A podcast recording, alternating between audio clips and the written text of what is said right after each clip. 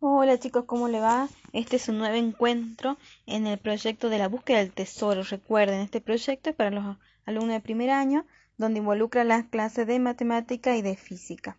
Hoy lo está saludando la profesora Cintia Pereira y nada, darle la bienvenida y decirle que hoy vamos a tener una clase muy muy importante, ya que vamos a hablar de los números positivos y números negativos. Hasta ahora veníamos trabajando solo con números positivos. Ahora tenemos dos tipos de números, positivos y negativos. Así que les pido por favor que presten mucha, mucha atención, paren esas antenitas y escuchen muy atentamente lo que viene porque son cositas que tenemos que conocer para poder resolver y encontrar nuestro tesoro al final de este proyecto. Así que bueno, los esperamos con mucho gusto y seguimos con ustedes. Hola, hola, chicas y chicos del secundario rural. Soy el profesor Marcelo Gordillo de Matemáticas. En esta oportunidad vamos a estudiar sobre las operaciones con números enteros. Recuerdan que en las clases pasadas estuvimos viendo las operaciones con números naturales y un poco de conversiones de medidas de longitud, como pasar de metro a kilómetros, de metro a centímetros y al revés. A las operaciones con números naturales les vamos a agregar las operaciones con números enteros. ¿Cuál es la diferencia? Y bueno, hay una gran diferencia porque ahora los resultados van a tener signo. Este signo puede ser positivo o negativo. A medida que la humanidad fue evolucionando en su historia, se le fueron presentando problemas cada vez más complejos y por eso se hizo necesario crear nuevos conjuntos de números que les permitieran a las personas poder encarar estas situaciones más complejas. Los números enteros nacen justamente para cubrir una necesidad. Los números enteros o números con signos eh, están compuestos por los enteros positivos, que son los, números naturales que ya vimos en las clases anteriores, o sea, 1, 2, 3, 4, 5, 6, hasta el infinito. Ahora se les agrega el 0 y se les agregan los números negativos, menos 1, menos 2, menos 3. Si los ubicamos en una recta numérica, tendríamos a la derecha, en forma creciente, los números positivos, 1, 2, 3, 4. En el centro ubicamos el 0 y hacia la izquierda los números negativos, que van decreciendo, menos 1, menos 2, menos 3, etc. ¿En qué situaciones se utilizan estos números? En muchas situaciones podemos encontrar la utilización de estos números. Por ejemplo, en las temperaturas. Las temperaturas positivas, o sea, arriba del cero, se consideran temperaturas cálidas, mientras que las temperaturas bajo cero son temperaturas negativas o frías. Por ejemplo, las temperaturas que tenemos en verano, 25 grados, 30 grados centígrados, son cálidas, mientras que las temperaturas que hay en la Antártida, 10 grados bajo cero o menos 10 grados, menos 40 grados o 40 grados bajo cero, son temperaturas frías. También para la posición, la altitud. Cuando estamos a nivel del mar, decimos que estamos a 0 metros. Y arriba del nivel del mar, estamos en una posición positiva, porque arriba ubicamos los positivos y abajo los negativos. Por ejemplo, Salta está aproximadamente a 1100 metros sobre el nivel del mar. Si estamos en el puerto de Buenos Aires, estamos al nivel del mar, es decir, a 0 metros.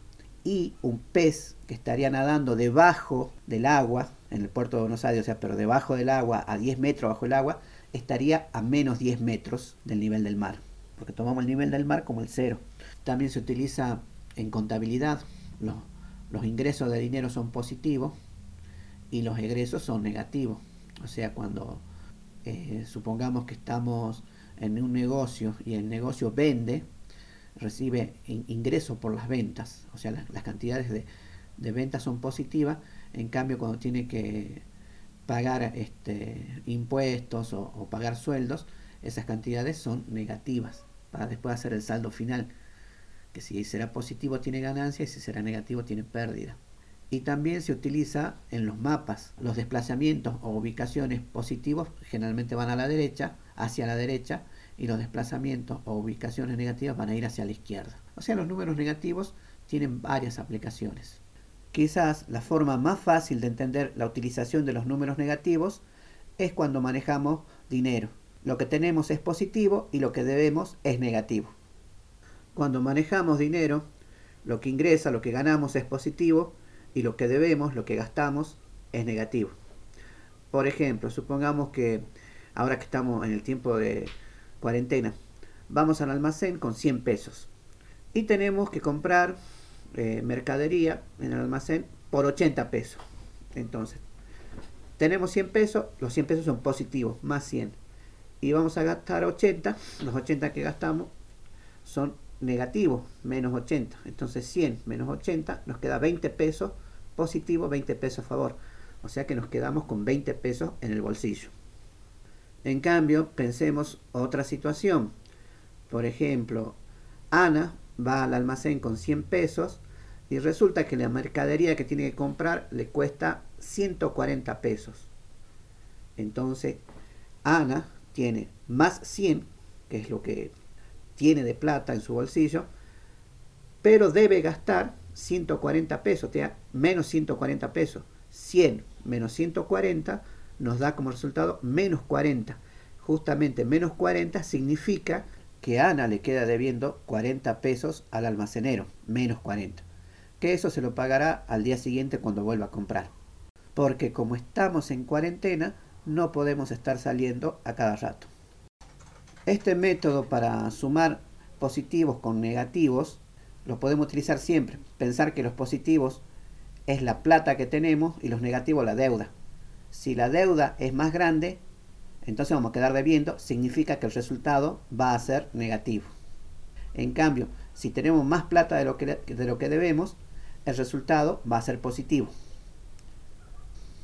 Bueno chicos, ya vieron lo importante que es eh, conocer de este tipo de números positivos y negativos.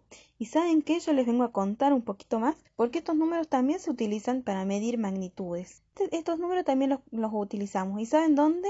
Cuando queremos medir principalmente la temperatura, es un ejemplo muy visible de esto. Y si ustedes se dan cuenta, seguramente cuando hace mucho, mucho, mucho frío hablamos de temperaturas bajo cero o de menos, por ejemplo, 10 grados centígrados. Eso me está indicando que vamos para los lados de los números negativos en la escala. No así cuando hablamos de que hace mucho calor, decimos, bueno, son, hace 28, 30 grados, 40 grados centígrados. Y ahí, fíjense que no mencionamos el signo, pero sí estamos sabiendo que hablamos de los números positivos, estamos en la parte positiva de la escala.